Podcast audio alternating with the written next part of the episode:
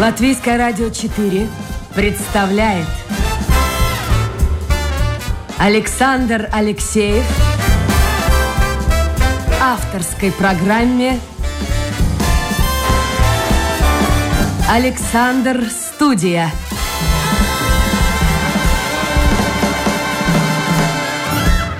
Здравствуйте, друзья. В эфире программа «Александр Студия». Как обычно, в это время с вами автор и ведущий Александр Алексеев. У меня сегодня в гостях доктор технических наук, профессор Рижского технического университета Андрей Романов. Андрей, доброе утро. Доброе утро, Александр. Добрый день, наверное, уже. Радио. Еще утро, еще утро. Солнца нет, значит утро.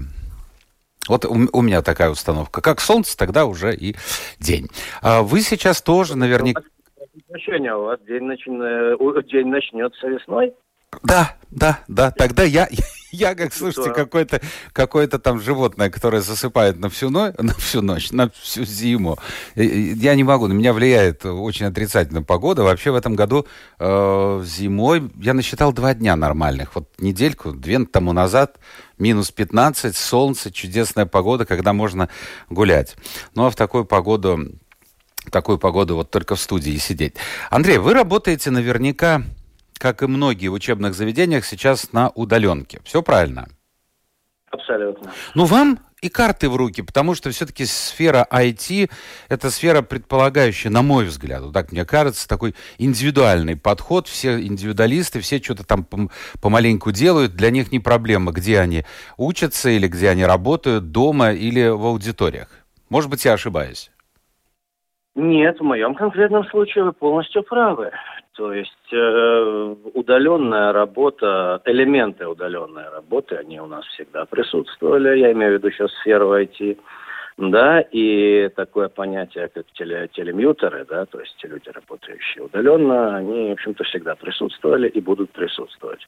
А, то есть э, для ИТ удаленная работа – это, по сути, та же самая работа. Да. Не нужен ни офис, не нужны скажем так, э, постоянное руководство или надзор со стороны руководителя, выполняем свою работу.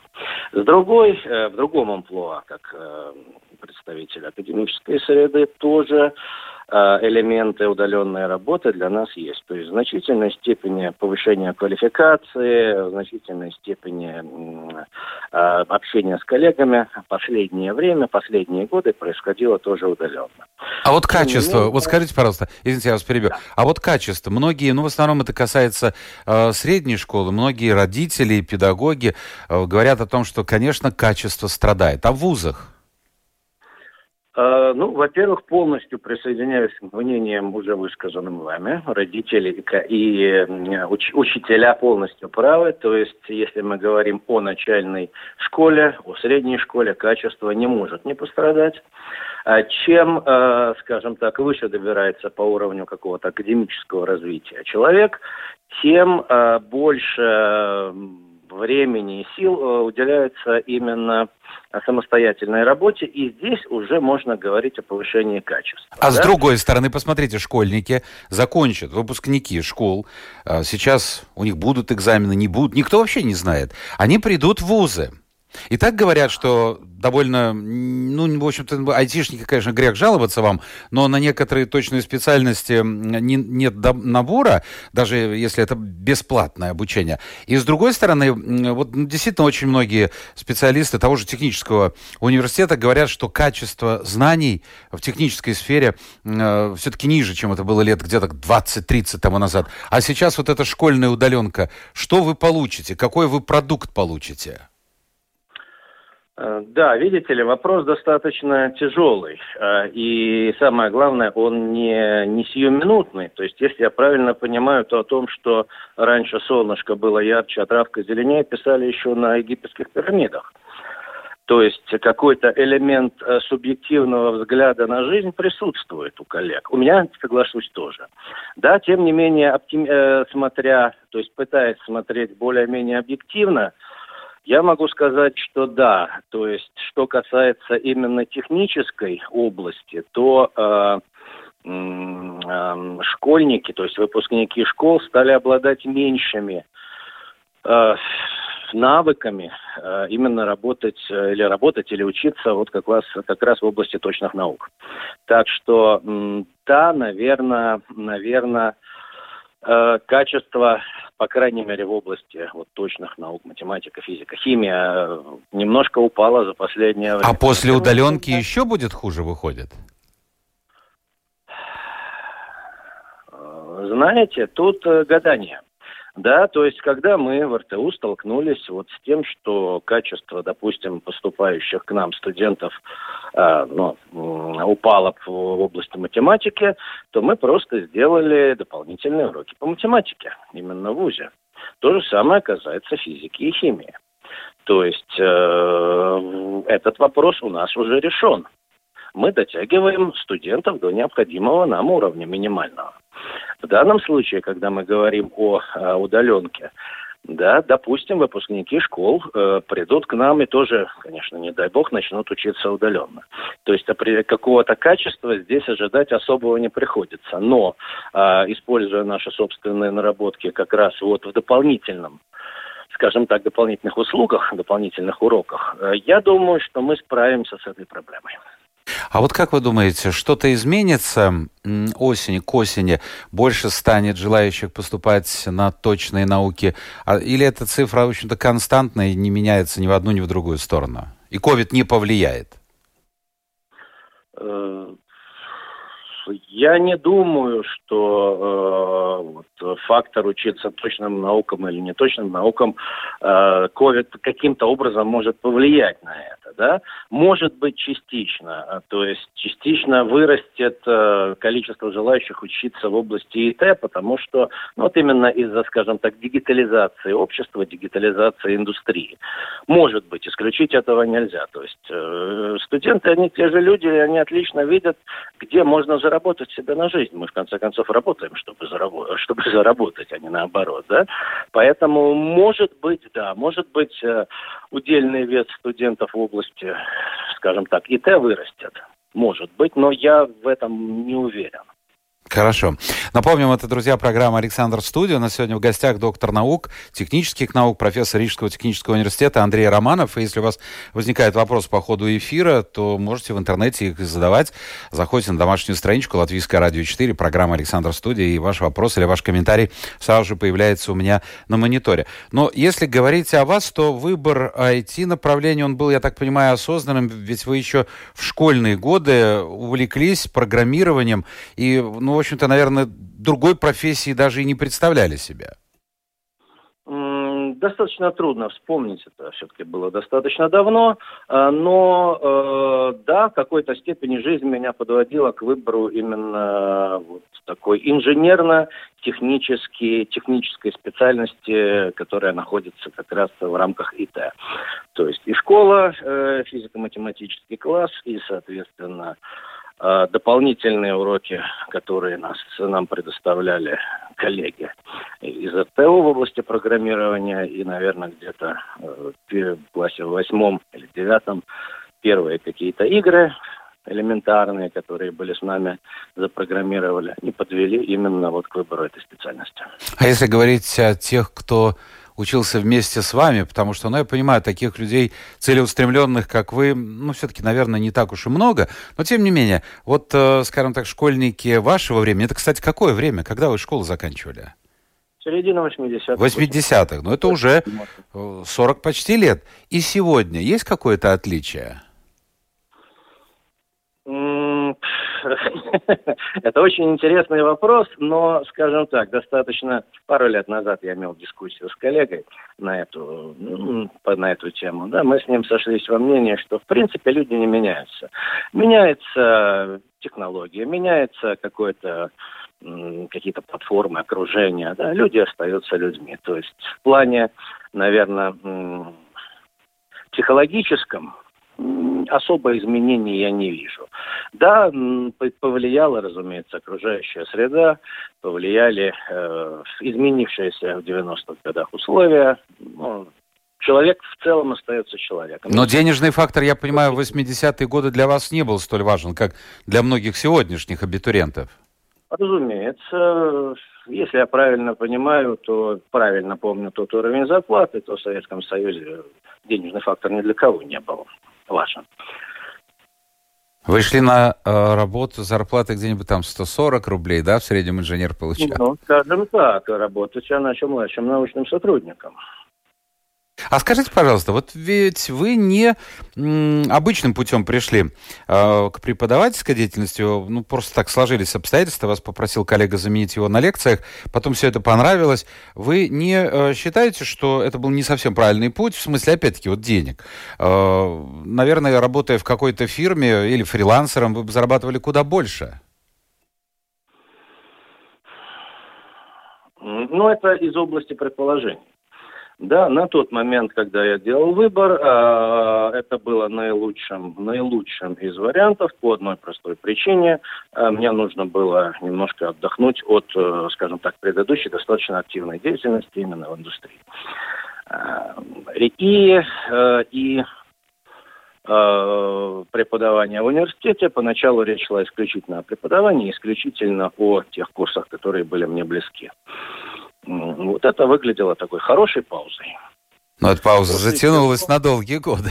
Пауза затянулась, да, почти на два десятилетия. Я уже не могу сказать, что это пауза, но тем не менее, скажем так, круг обязанностей расширился. Помимо преподавания профильного предмета или профильных предметов э, пришлось немножко расширить свою область, расширить э, их в области преподавания, в области организационных работ и так далее. То есть на данный момент, э, на данный момент я достаточно, скажем так, я доволен тем, что сделал, в свое время сделал выбор. Я считаю, что он правильный. А, все-таки э, со временем, э, со временем приходит какое-то осознание, что если у тебя есть какой-то необходимый минимум, то гнаться за большими деньгами достаточно в том числе и вредно для здоровья. Ну, всех денег не заработаешь. Ну, это приблизительно то же самое, другими словами. Тем более сейчас в условиях ковида главное, чтобы работа была, потому что и потратить-то некуда, и поехать э, нельзя, и купить ничего нельзя. Так что тут тоже полка о двух концах. А, ну вот я смотрю сегодняшнее сообщение, вот возвращаясь к теме удаленки, есть такая система Э-класса, и вот ученики начальных классов должны были начать сегодня заниматься э, на удаленке, но не все смогли детишки подключиться, а учителя вообще говорят, э, не могут войти в систему. Вот э, сразу же э веселые у меня воспоминания возникают. То она работает, то не работает, то она не может идти в ногу со временем, с новыми требованиями. Вот если, я понимаю, что не вы разрабатывали эти системы, но тем не менее, в чем причина, на ваш взгляд? Или это обычная нормальная практика во всем мире? Почему барахлит система? Одна, вторая, третья? Да. Трудно говорить э, о тех вещах, в которых ты не разбираешься полностью. А, а я, собственно говоря, не сильно разбираюсь ни в первом, ни во втором. То есть я не имел касательства к разработке и планированию этих систем. Я не знаю, что и как там построено. И, честно скажем, не сильно и слежу. Но исходя из ваших слов, я здесь вижу четкое разделение. То есть в случае, если мы говорим о школьной системе, то мы видим очень красиво, красивую хакерскую атаку. А в случае... Ой-ой-ой, подождите, а с чьей стороны? Да. Я немножко пошутил. Значит, Я уж испугался. Ну почему? На самом деле э, фактически так оно и произ... Э, так оно и случилось. То есть в данном случае мы говорим о так называемой DDoS-атаке, то бишь э, э, распределенная атака, как перевести отказ, отказ от, от, от обслуживания. То есть здесь в свое время коллеги из Slashdot отметили эффект, когда какая-то какая аппликация стоит на на сервере недостаточно производительном, то э, с нарастанием трафика, с нарастанием доступа к этому серверу, к этой системе, э, собственно говоря, сама система становится быстро недоступной. То есть она перегружается и не может э, в связи с перегрузом работать. То есть дело То не в самой это... системе, а в мощности. А, ну, скажем так, сервера. дело проектирования системы. Да, но тот, кто проектировал систему и устанавливал, должен был рассчитать приблизительно количество атакующих то бишь тех, которые хотят присоединиться к машине, и, соответственно, спланировать необходимую мощность, необходимую мощность сервера. С другой стороны, чем мощнее, тем дороже. Ну, понятно. И в обычной, в обычной ситуации, наверное, этой мощности бы хватало. Я помню прошлую удаленку. Не было, ну, по крайней мере, я не знаю каких-то особенных жалоб по поводу того, что система виснет и падает. Так я что, сразу... быть, я сразу вспомнил своих коллег, которые делают более ну, редкие передачи, скажем, там две э, передачи в неделю. Они весной находились дома и делали записи дома, но вот они жаловались в один голос, что проблема-то не в самой записи, а даже чтобы войти в домашнюю страничку латвийского радио, чтобы там манипуляции производить, монтаж и отсылание материала в эфир, это, это занимало так много времени по сравнению с тем, какие возможности открываются здесь, вот в здании радио. То есть, опять-таки, мощности одни и вторые, ну, просто несравнимые. Просто несравнимые.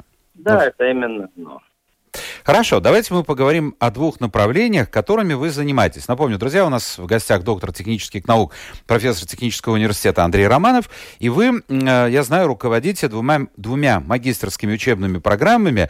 Э, вот первая является ну, программой, мне кажется, многие понимают, но может быть, есть люди, для которых слово логистика это, это что-то такое непонятное. Управление логистикой и цепями поставок.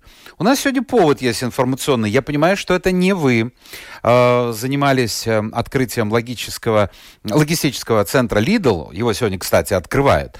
Но вот что было бы понятно людям? Вот, допустим, Lidl, Риме, Максима. Большинство из нас, когда идет в магазин, в общем-то, абсолютно не задумывается о том, как появляются продукты, вообще как весь этот механизм работает. Ну, купили, купили, а как, это неизвестно. А, вы учите студентов а, разрабатывать вот эти планы логистики. Как это происходит?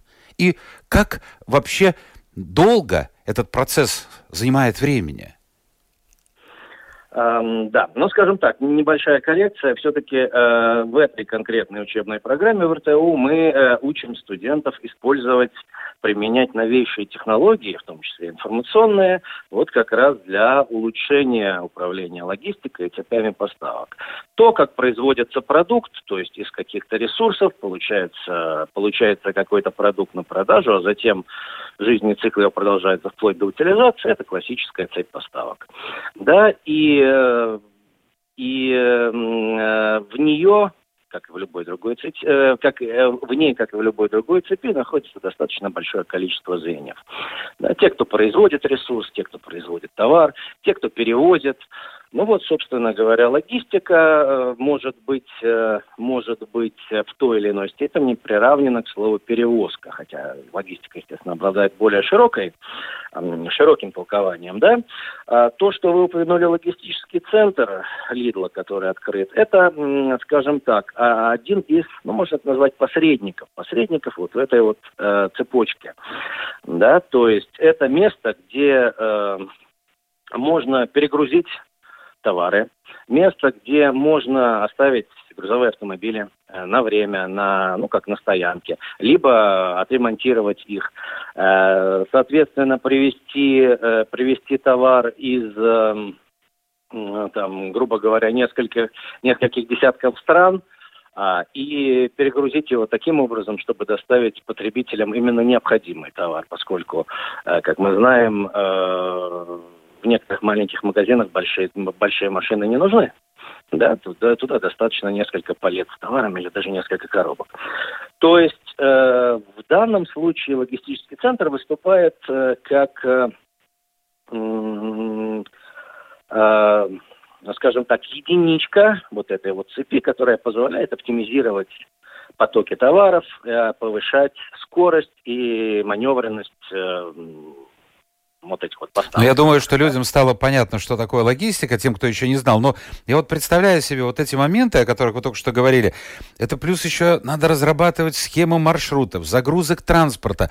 Сколько времени примерно специалисту IT требуется для того, чтобы разработать конкретный проект под конкретный заказ? Я понимаю, конечно, могут быть и крупные, могут быть и мелкие, но все предусмотреть это, это, это страшно тяжело.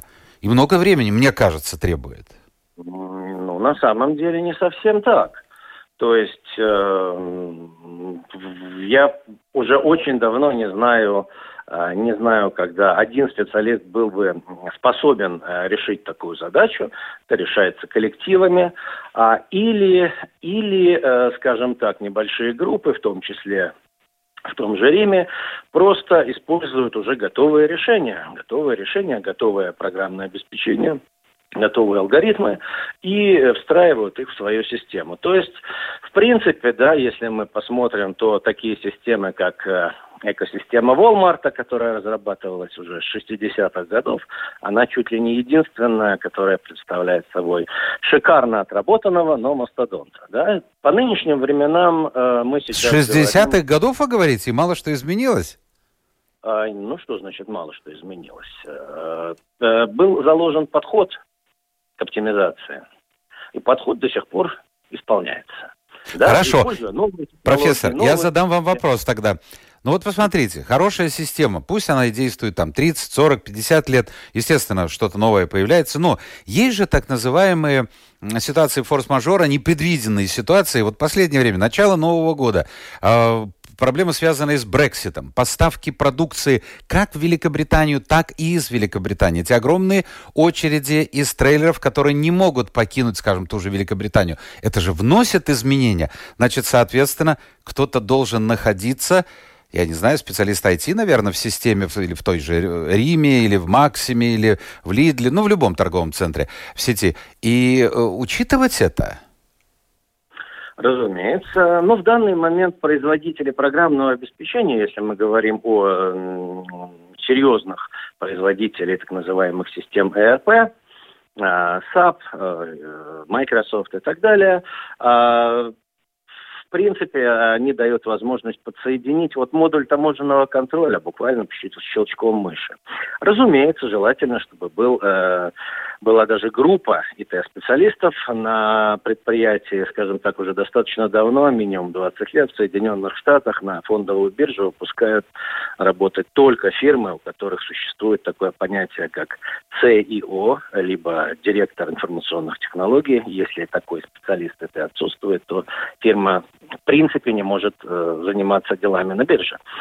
Да, то есть э, необходимость присутствия этого специалиста, она, она вообще не обсуждается. Но я, с другой стороны, э, вспоминаю несколько фильмов, таких фантастических фильмов, хотя, конечно, определенная логика там есть, размышления. А вдруг что-то происходит, э, ну, хотя бы даже на уровне одной страны, э, я уж не говорю в глобальном масштабе, вообще, да хотя бы электричество вырубается, и все, все зависает. Мы уже не сможем заниматься той же логистикой, как занимаемся сегодня. Если это был вопрос, то ответ да. Да? Не смотрим. Ужасно, Абсолютно слушайте, ужасно. Как подумаешь... Цивилизация подстроена на электричестве. Ну, я понимаю, ну как-то ужасно.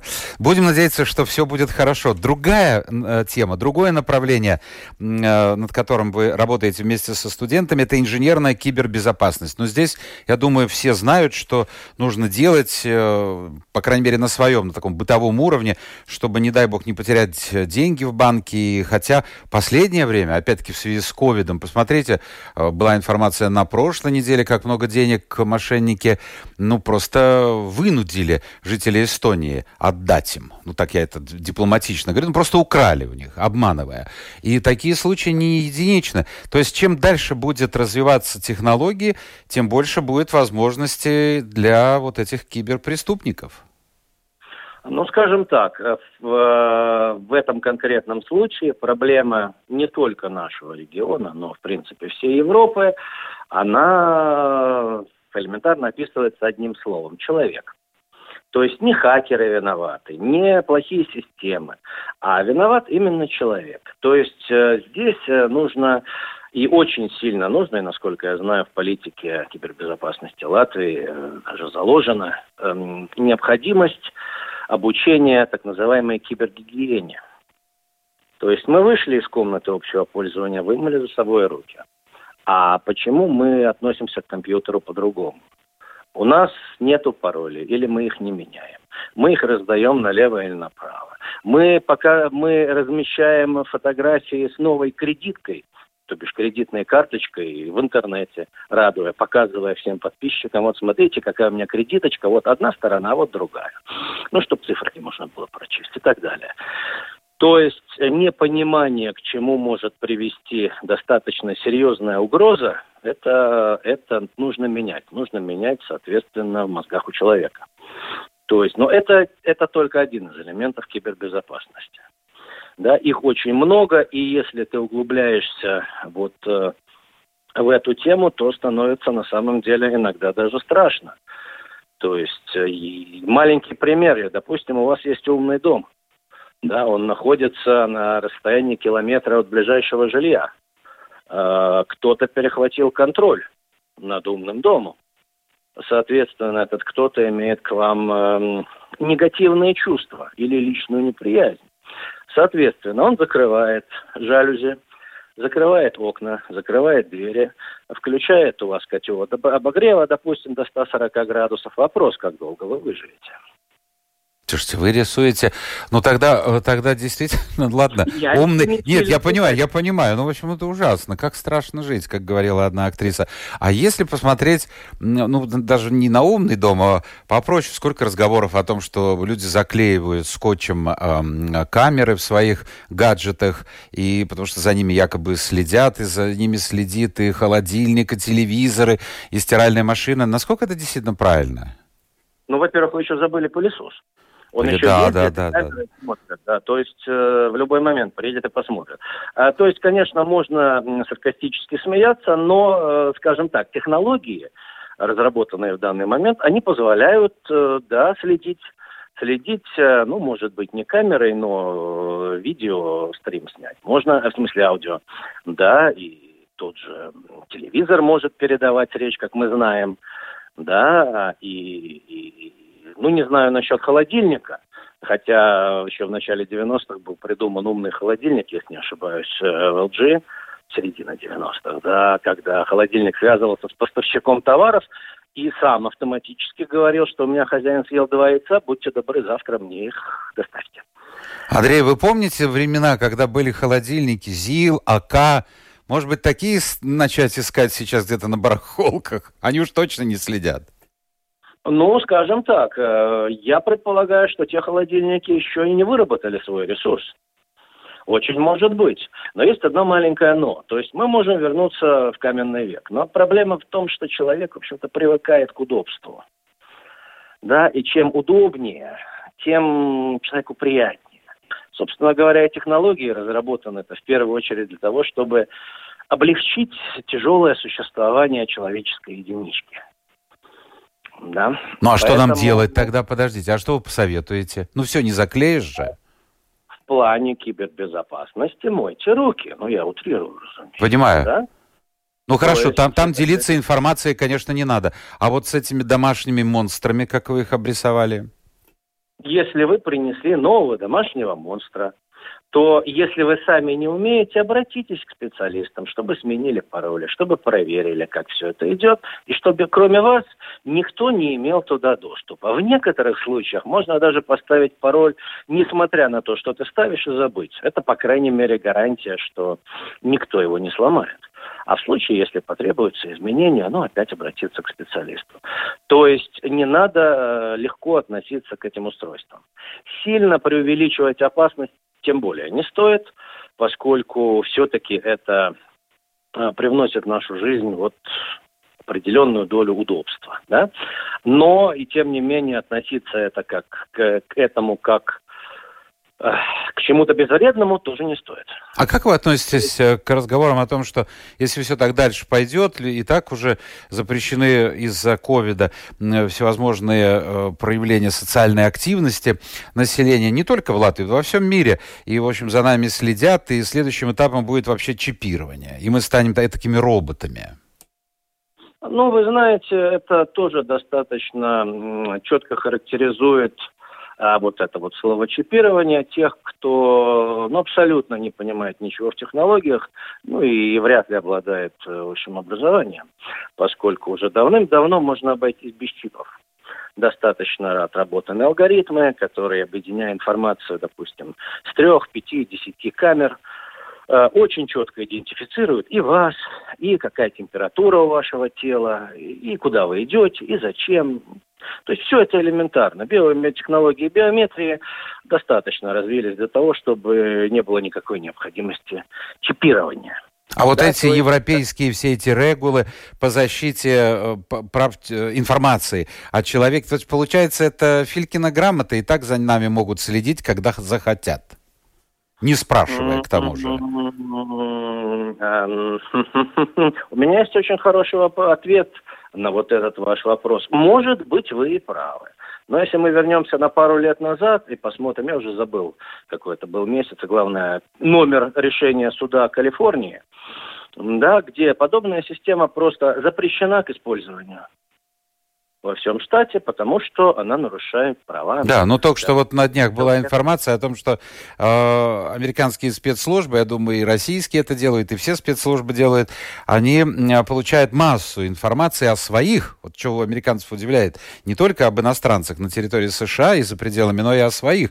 И это, я думаю, делается вопреки всем этим решениям суда, хотя кто его знает? Кто его да, знает? вот вы правильно закончили. Кто его знает? Я не, я не берусь э, обсуждать и не берусь, э, собственно говоря, делать какие-то выводы. Это вполне возможно. Насколько оно есть, не знаю, трудно сказать. И вот последний вопрос из этой сферы, потом у меня несколько вопросов слушателей, э, весьма интересных. Вот посмотрите, в политике, например, как все меняется. Был Трамп, можно по-разному относиться к этому человеку, но в любом случае это, это, это личность. Трамп был. И буквально там за пару дней до э, инаугурации, насколько я помню, в социальных сетях э, его прикрыли. То есть получается, что сегодня социальные сети могут влиять на судьбу человека. Причем не просто вас или меня, а вот такого человека, президента США. Он прикрыт, и все. Никто не знает, чем он занимается, и он не может обратиться, кстати, к народу.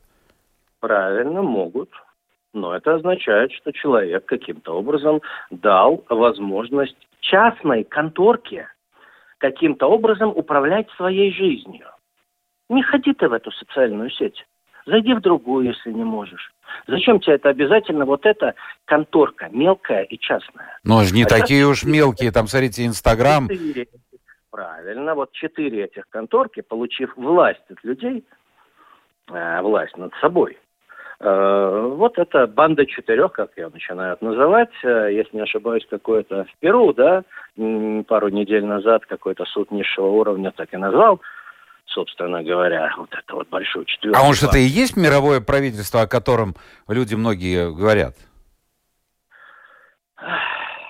Если я не ошибаюсь, это был один из российских фантастов, тоже где-то нашего возраста, который в свое время сказал, что миром плавя правит не какая-то ложа, а большая лажа.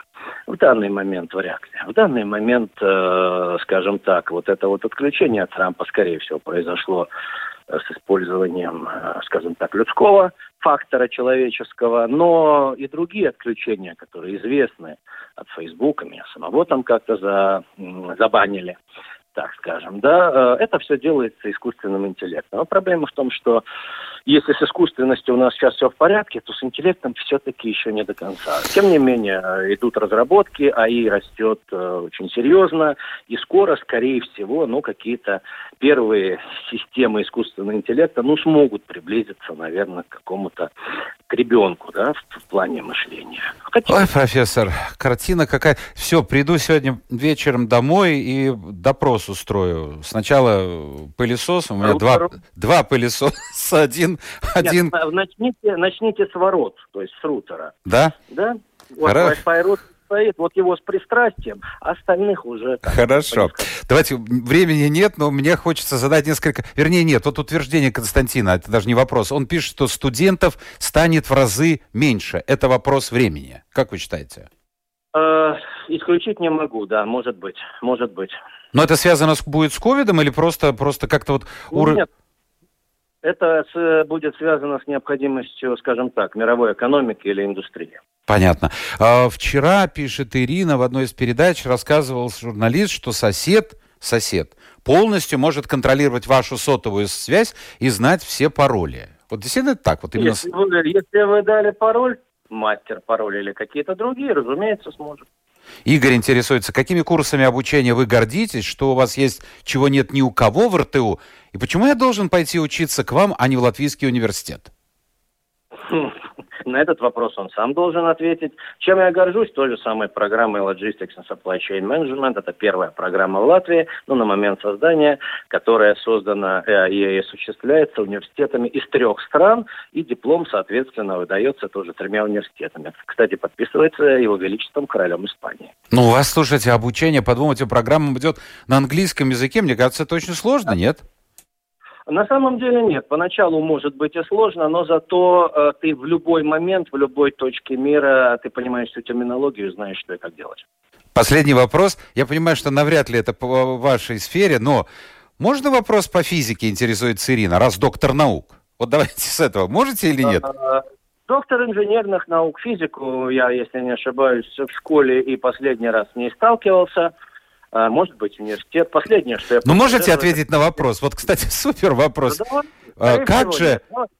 Почему, смотрите, вот, а, так, что, что от корней дерева? А, а, от корней дерева к макушке вода поднимается снизу вверх против сил притяжения Земли, без насоса. А почему люди не могут поднимать воду к себе на пятый этаж без насоса? Дерево может, а мы не можем. Да элементарно. В свое время, когда мышки приходили к сове спрашивать, как э, избавиться от кота, она дала ответ. Ну и мой ответ такой же. Ну станьте деревом и тащите себя на пятый этаж воду. Понятно.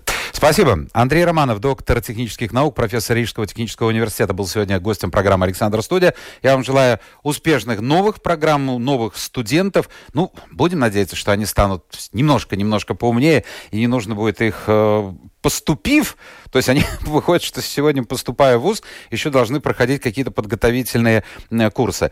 Ну, будем надеяться Нет, на лучшее. Ну, будем надеяться. Будем надеяться. И здоровья вам. Здоровья. Андрей Романов был у нас сегодня в гостях. Э, и сейчас, друзья, уже наше время точно закончилось. Завтра новый день, новый эфир, новые гости. Пока.